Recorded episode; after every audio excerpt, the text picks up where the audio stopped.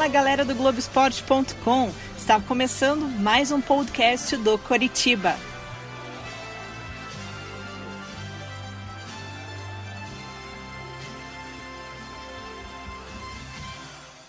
Eu sou a Monique Silva ao meu lado hoje temos um convidado inédito, hein? Lucas Kotovics, editor do Globo Esporte. Beleza, Lucas? Tudo tranquilo, Monique. Muito obrigado pelo convite aí, por essa participação, primeira participação no podcast do Globo Esporte. Bom, no nosso bate-papo de hoje a gente vai falar sobre as duas últimas partidas do Coritiba, que empatou com o Rio Branco na última quinta-feira em 1 a 1 e depois venceu o Paraná no clássico por 1 a 0.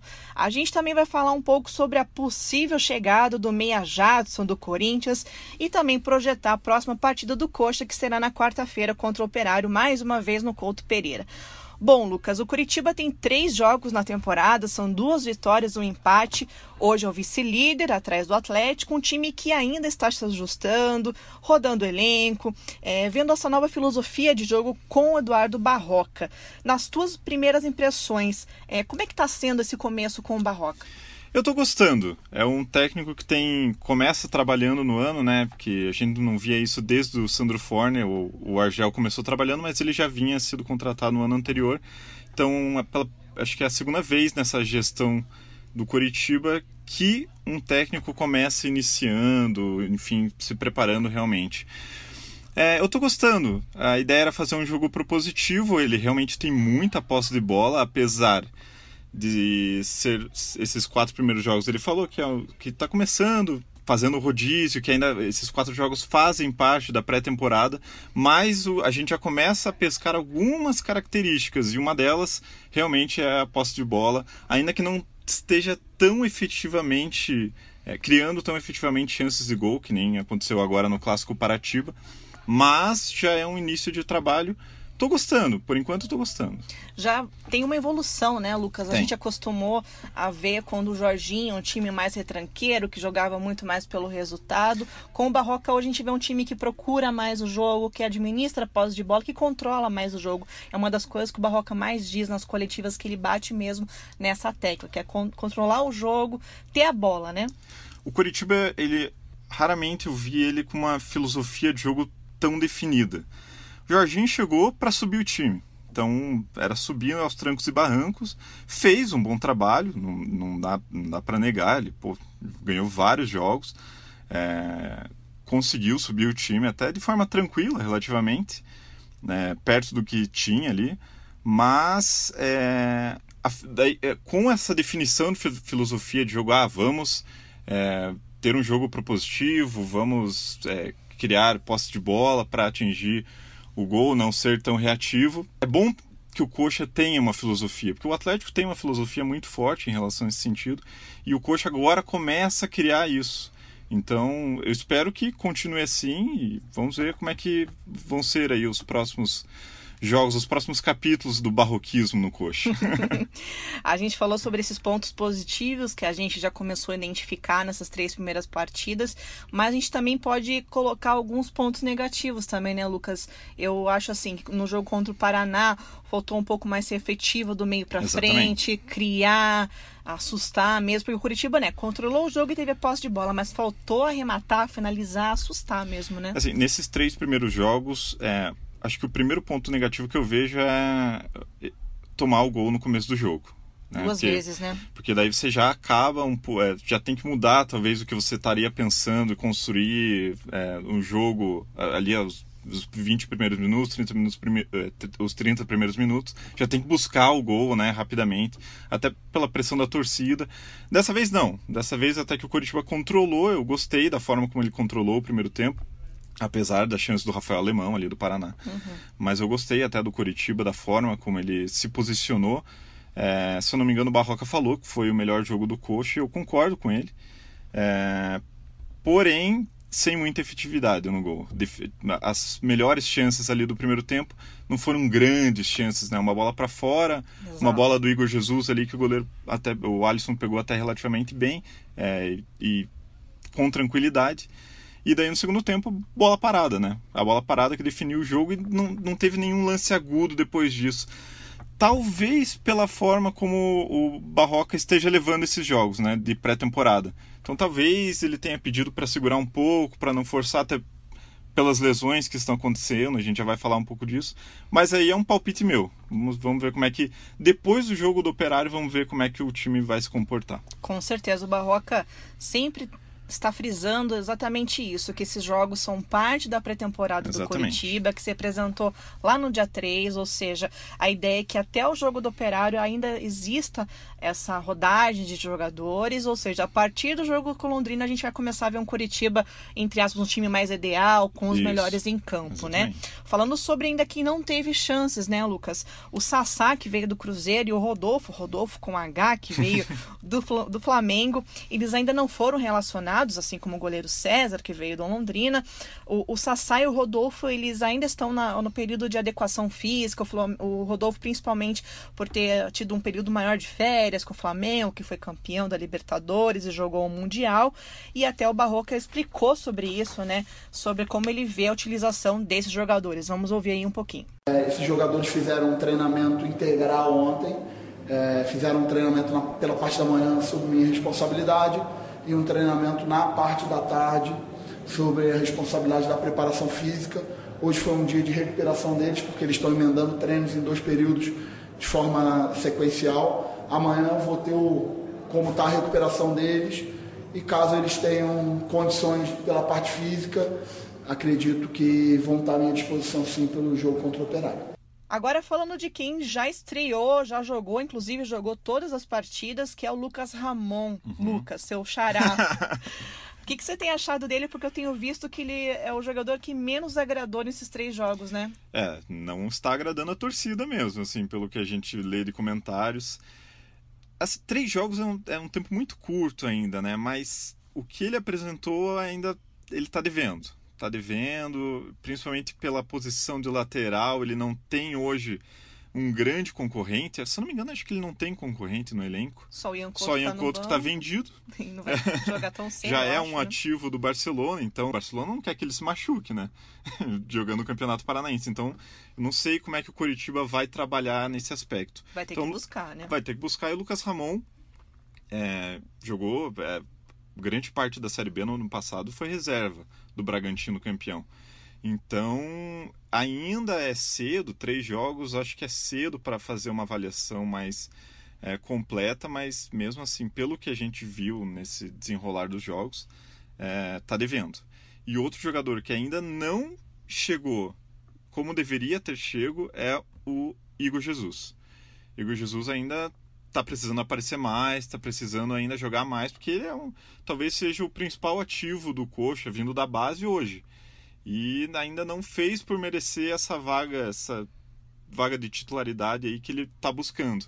E agora ainda mais com o Sassá, que inegavelmente é um jogador muito bom, completo, assim. Vai tomar conta da posição, né? Eu acredito que sim, então é, o Igor Jesus, assim, para jogar Série A é, uma, é, completamente diferente de jogar Série B, precisa aparecer mais no Campeonato Paranaense. Também achei que ele se escondeu um pouco desses jogos iniciais. É, precisa aparecer um pouco, né? Isso, né? Se mostrar ali mais presente, afinal ele é centroavante, é o cara que faz o gol. Claro, existe, a gente volta, né? Existe esse rodízio, o entrosamento ainda é muito baixo, dá para ver, né? Claramente isso nos jogos mas individualmente a gente precisa ver algumas peças. E o, e o, e o Igor Jesus é uma peça que não está aparecendo tanto ainda. Falando sobre peças que não apareceram ainda, mas que precisa chegar primeiro. temos aí a notícia do Jadson, né? Magic Lucas? Jadson. Oh. Segundo o próprio Instagram dele. Isso aí.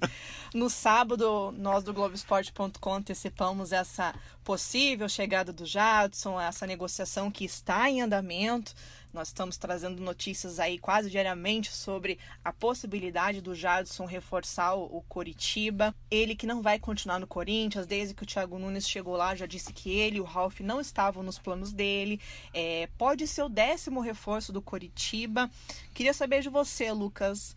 O que, que você acha de Jade Show no Coxa? Olha, no começo eu, eu tinha uma certa rejeição, assim, pelo que ele desempenhou, principalmente no Corinthians ano passado, a idade está chegando. Mas hoje eu, eu vejo assim, é, o mercado de meias no Brasil tá difícil, tá? Não, não, não, não é um mercado fácil. O Coritiba tinha o Giovani, que foi destaque na Série B, mas que teve uma lesão gravíssima. E eu acho que o Jadson, por toda a experiência dele, pelos títulos conquistados, eu acho que seria uma boa, se encaixaria bem no elenco. Claro que depende de salário, depende de questão contratual. Acho que o salário que ele ganha no Corinthians é inviável é, financeiramente para o Curitiba de hoje.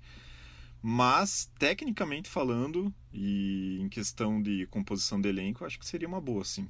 Com certeza é um nome de peso que chega, né, Lucas? Como você falou, Giovanni vai voltar muito mais para frente. Infelizmente teve essa lesão já no início do ano. Ele que com certeza seria o cara para estourar de vez esse ano, né? Na é. Série A, ele que teve um, um final de ano muito bom no, no Coxa, na campanha ele do acesso, né? O próprio Ney Franco no ano passado pediu ele, né? Chegou a ter negociações do Goiás com o Curitiba. O Curitiba não aceitou, mas o Goiás foi atrás. E o Goiás, na primeira divisão, queria o Giovani como um camisa 10. Então, esse é o mercado de meias. E o Giovani era uma, uma dessas principais peças dessa espinha dorsal que o Curitiba tinha, né? É, que acabou se lesionando. Então, vamos ver. Eu acredito que o Jadson seja uma boa colocando uma pimentinha, Lucas, porque o nosso podcast também é disso. é, eu sei que você também é um cara que sempre está, como eu, nas redes sociais, avaliando ali meio que o termômetro da torcida, é, nomes que estão no radar ou que efetivamente sejam confirmados como reforço. Na questão do, do Jadson, eu vi muita gente é, a favor dessa contratação, apesar do passado dele, é justamente isso que eu gostaria de falar com você, uhum. sobre o que você imagina dessa recepção dele no, no, no Coritiba, ele que tem um passado muito grande no Atlético, e também conhecido que o Atlético ano passado trouxe o Adriano, que tem raízes no coxo, ou seja, é chumbo trocado? É, como é que é? é as pessoas estão falando, né? Quem com o Adriano fere, com Jadson e Rodolfo será ferido. Ah, mas ó, eu, nem, existe um vídeo dele falando que jamais jogaria no, Exato, no Curitiba, polêmica. né? Mas é, primeiro que é antigo e para jogador de futebol você nunca sabe o amanhã, né? É dinâmico demais, É muito né? dinâmico. Eu, eu acredito que assim, se ele desempenhar um bom futebol, dependendo do discurso que ele venha no começo, a empolgação dele, é, algumas pessoas já disseram que ele está empolgado com uma possível vinda para o Curitiba. Eu acho que a torcida perdoa, entre aspas, esse histórico dele. E, e, a mesma coisa com o Rodolfo, né? Ainda existem alguns torcedores mais conservadores que têm um pé atrás com o Rodolfo, é, que veio do Flamengo e revelado na base do Atlético, né? Então, vamos ver. É, mas eu, eu acredito que esse fator rivalidade só no, no clássico pode despertar alguma coisa mais forte, assim. Durante o ano, acho que essa o passado é um pouco esquecido. A depender, é claro, de como a peça, as duas, no caso Rodolfo e Jadson, se vier o Jadson, é, vão, vão trabalhar em campo, né? vão desempenhar em campo. Vamos aguardar as cenas dos próximos capítulos. Esse capítulo é bom. Esse capítulo é bom. Com certeza. Agora falando um pouquinho sobre outra questão que você já puxou ali no nosso, nosso começo de bate-papo, sobre a questão do departamento médico do Coritiba. Curitiba tem três semanas, aí, bem dizer, de, de pré-temporada e já tem cinco jogadores no departamento médico. Né? Lá no comecinho do ano, três se machucaram, né? O Natan Ribeiro fraturou o tornozelo, o Giovani, como a gente já vem falando aqui, lesionou o tendão direito, uma Esses lesão muito grave. No mesmo treino. Exato. E também depois, por último, o volante Nathan Silva, que fraturou a mão, o Nathan Ribeiro e o Giovanni que passaram por cirurgia. E agora, no último domingo, mais duas baixas, né, Lucas? O Galdesani, que levou uma pancada no tornozelo, e o Gabriel, que sentiu um músculo adutor. Ou seja, preocupa nesse início de ano tantas lesões, né? É, eu não sei se é, é, é pelo, pela pegada da pré-temporada, que é forte, é, mas é antigamente vinha o Curitiba tinha esse aspecto de muitas lesões no ano, né? Só acabou melhorando um pouco ano passado, mas agora preocupa realmente voltar assim com duas semanas de, de campeonato ter cinco é, jogadores no DM. Tão, tão, cedo, né? Tão cedo, exatamente. E alguns por fratura, né? É, não é uma lesão muscular, né? É engraçado isso. Foram fatalidades, né? Mas é, enfim. Vamos ver como é que. Porque são cinco, apesar do Galdesani e o Gabriel, a gente ainda não tem a informação de se é grave ou não. Sim. Mas os outros três são, né? Um mês, cinco meses, seis meses e oito meses, nove meses parados. V vamos aguardar, assim, os, o, esses, essas próximas semanas para ver se algo vai acontecer ainda, se é o treinamento que está puxado, se é a preparação física que é, não estava é, preparada para o que veio. Não sei, vamos, vamos ver.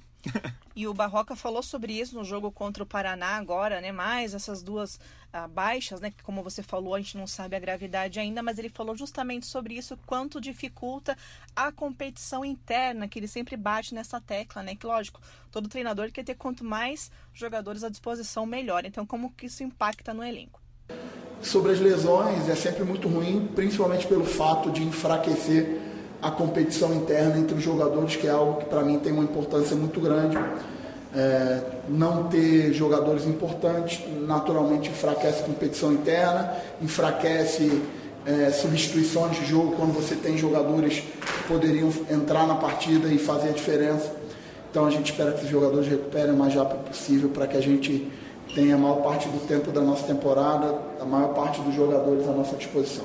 É, só em relação às lesões, é claro que também entra a questão ritmo de jogo.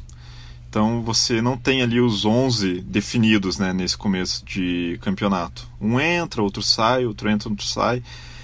É, não sou especialista, não sou médico da medicina esportiva, mas pode ser que seja um fator que contribua também, é, que aumente esse risco de lesão, justamente pela falta de ritmo de jogo.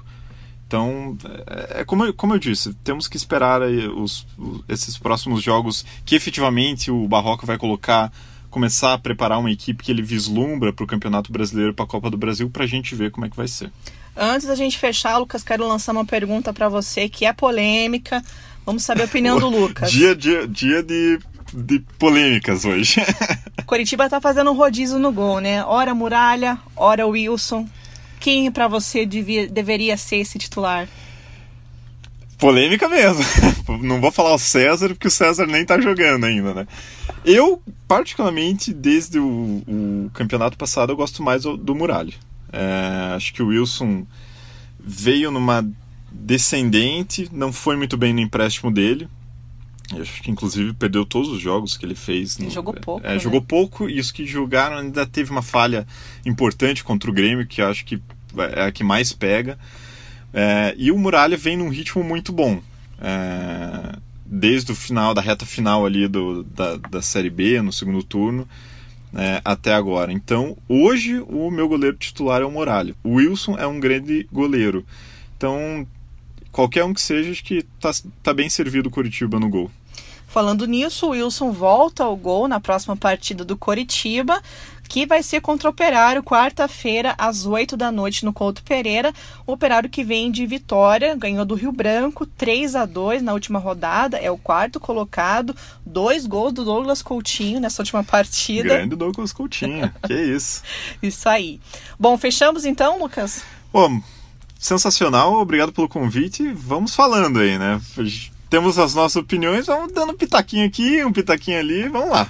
Valeu pela tua participação, esperamos tê-los mais vezes aqui com a ah, gente. Ah, certamente estarei aí. Que seja a primeira de muitas, né? A gente fica por aqui, convida você, Coxa Branca, para nos ouvir na semana que vem aqui no podcast do Coritiba. E lembrando, claro, que você pode acompanhar tudo sobre Coritiba no Globesport.com. Obrigada pela companhia e até a próxima. Valeu!